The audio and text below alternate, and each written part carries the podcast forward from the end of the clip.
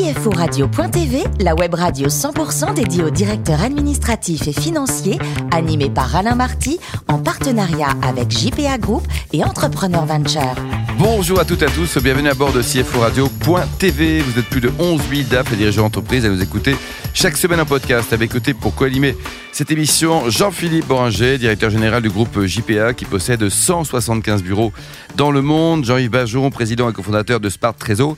Et Richard Fremder, rédacteur en chef adjoint de CFO Radio.tv. Bonjour, bonjour à tous les trois. Bonjour. Voilà. Alors Richard, vous allez adorer parce qu'on parle de dépenses aujourd'hui. Effectivement, vous me connaissez bien Alain de dépenses. Vous dépensez beaucoup vous ou pas Vous aimez dépenser ah, J'adore ça. Bon. Ça me détend. On va parler de dépenses opérationnelles des entreprises en fait, puisque notre invité, Fabien Davidovitch, est le directeur administratif financier de Spendesk. Bonjour Fabien. Bonjour. Alors, vous êtes parisien, vous avez un parcours bac scientifique, parti pour être ingénieur agronome, mais en doc de biochimie, vous sentez que la fac, c'est pas trop votre truc, vous aimez, vous, l'encadrement, que les choses soient bien, bien directives, et vous optez pour une école de commerce, filière finance, des chiffres, des maths, c'est normal, et vous tombez sur la comptabilité, ça vous plaît, c'est le côté rigueur, le côté analyse qui vous a plu? Oui, je pense que ça correspond à mon caractère. Euh, je suis assez organisé, assez carré, et euh, du coup, j'ai découvert ce monde euh, voilà, de, de, comptes, de nombres en plus, de chiffres, parce que j'étais euh, j'étais vraiment passionné par les maths. Alors après, vous entrez chez Price Waterhouse pour faire de l'audit, et puis un peu plus de deux ans après, vous suivez votre femme à Cannes, vous descendez, hein, vous montez la direction financière d'une start-up. Là, c'est quand même un autre monde. C'est complètement différent. Passer de, de Price à l'environnement start-up, ça a été un choc culturel. Euh, Price, euh, entreprise où on est très encadré justement avec un certain, une certaine hiérarchie. Et puis là, dans le monde de la start-up où euh, il faut faire le déménagement soi-même, faire, faire, la cuisine le midi. Dans quel métier la start-up Le job Événementiel. Événementiel. Événementiel. Cannes, deuxième plus grande ville de congrès au monde. Évidemment. Voilà, on a accompagné les congressistes. Vous y restez 4 ans et puis ensuite vous retournez chez Price pour ensuite vous diriger vers une agence de com digital où là aussi vous créez la direction financière ça colle pas trop avec ce que vous voulez, vous partez au bout d'un an. Est-ce que vous aimez, a priori, c'est partir de rien et monter euh, a, priori, oui. Oui. Euh, oui, non. Ce qui est, ce qui est, ce qui est génial, c'est de pouvoir arriver dans un monde qui connaît pas forcément la finance ou qui est pas forcément, qui a pas forcément structuré sa finance, et, euh, et de pouvoir créer justement son équipe. créer les, les process, mettre en œuvre les ERP, comme, comme tout bon DAF aujourd'hui, digitaliser la, la, fonction. voilà, c'est passionnant. Et alors enfin, après être passé par la conciergerie John Paul, à nouveau pour créer la direction financière, vous y restez 7 ans et vous entrez chez Spendesk pour faire quoi? Eh bien, la création de la direction financière. Mais alors c'est quoi Spendesk? Dites-nous un peu. Spendesk, c'est la réconciliation de deux mondes très différents, euh, celui des dépenseurs et celui du contrôleur de dépenses. Euh, en gros, le, principe de Spendesk, c'est tout simplement de se dire qu'en personnel, on peut dépenser aujourd'hui en un clic via des applications mobiles et autres, et qu'en en, professionnel, quand vous êtes un employé, c'est toujours très compliqué d'aller dépenser le budget qu'on vous a attribué. Parce qu'il faut passer par la personne qui a la bonne carte bancaire ou tout simplement passer par diverses autorisations qui prennent du temps, soit par mail, soit par conversation, soit par réunion, etc. L'idée de Spendesk, c'est de réconcilier ces deux mondes, c'est de dire à l'employé, vous avez une certaine position, un certain budget, vous avez donc le contrôle et la maîtrise de cette dépense-là, et en face, vous dites au financier, vous ne vous inquiétez pas, via la plateforme Spendesk, vous allez pouvoir contrôler toute la chaîne de, euh, dépenses, et donc du coup avoir à la fois euh, tout ce qui est euh, reçu, facture directement sur la plateforme, et en même temps tout ce schéma d'approval comme on dit, donc de validation, qui permet de contrôler la dépense de l'entreprise, ce qui est fondamental, plus bien sûr derrière l'intégration, la réconciliation comptable qui découle. Jean-Philippe? Oui, euh, j'ai vu que vous aviez levé des fonds pour 35 millions d'euros. Comment ça se passe avec vos actionnaires, la gouvernance? Très très bien. Très très bien. Euh, ce sont des partenaires euh, très actifs qui nous aident euh, vraiment à la fois dans le développement, mais aussi dans bah, la compréhension, la compréhension du marché. On est dans un développement international important. On, cherche vraiment à se développer à l'international, et pour ça, il faut vraiment un accompagnement de gens qui ont déjà vécu ça, avec d'autres expériences, qui sont déjà sur place pour, pour certains.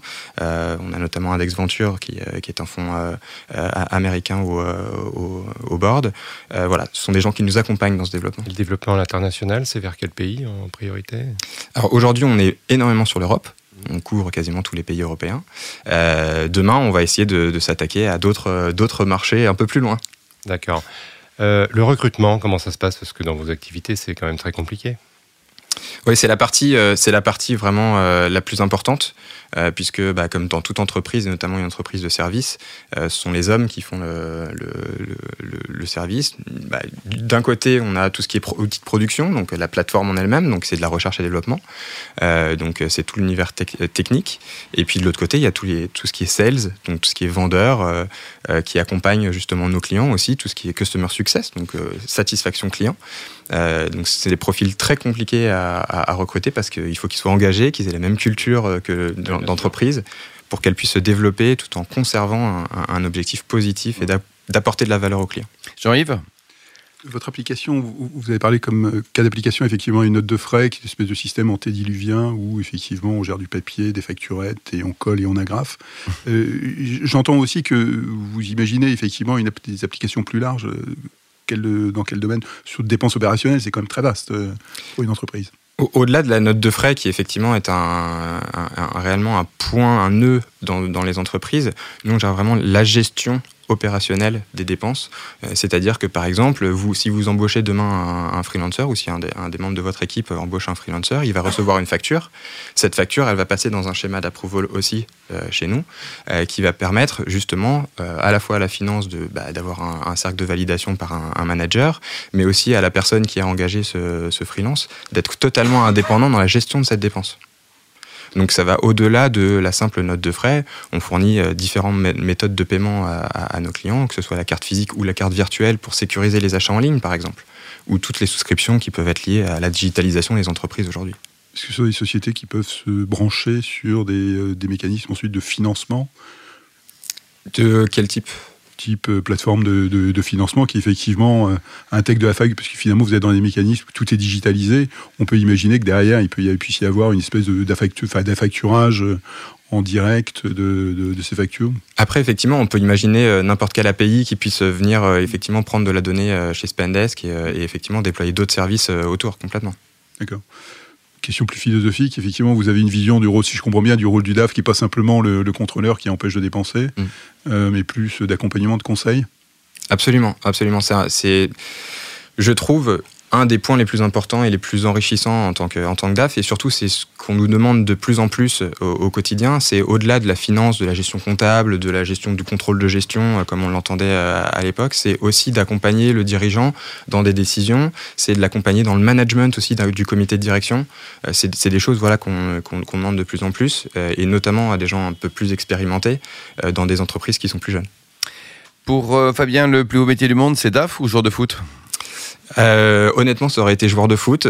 Euh, maintenant, DAF, ça m'a bien aussi. longtemps, non euh, Je joue encore un petit peu quand je peux. Quel poste, quel numéro je, je, suis un 10. 10 ah, Voilà, enfin, on vous cherche. alors, le PSG, vous supportez le PSG ou pas?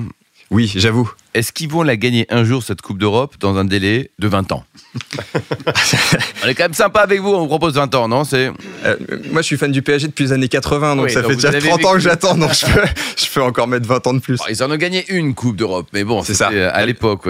Alors, vous avez adoré euh, l'Australie, hein vous avez un coup de cœur pour l'Australie et Sydney en particulier? Absolument, absolument. Je trouve que euh, les, Australiens ont tout compris de la vie. Euh, ils profitent de leur, de leur beau pays tout en, en, ayant un rythme de travail euh, tout à fait confortable et en ayant une croissance économique complètement folle. Ouais. C'est assez incroyable. On aimerait bien voir la même chose en France. Dernier livre lu, Fabien, c'est quoi? Pas acheté, hein, mais vraiment acheté et lu. Hein. Acheté et lu La religion, Walkins. D'accord. Vous avez aimé? Une note sur 20 euh, ah, un bon 9 sur 10. Un bon 9 sur 10. Il contrarie, 18 sur 20. Donc, alors, et pour terminer, vous soutenez des causes caritatives, euh, humanitaires, vous à titre personnel ou l'entreprise? Euh, Oui, quelque chose qui me tient vraiment à cœur, les restos du cœur. Euh, depuis des années, j'ai eu euh, la chance ou la malchance d'avoir une transition professionnelle en, début d'année.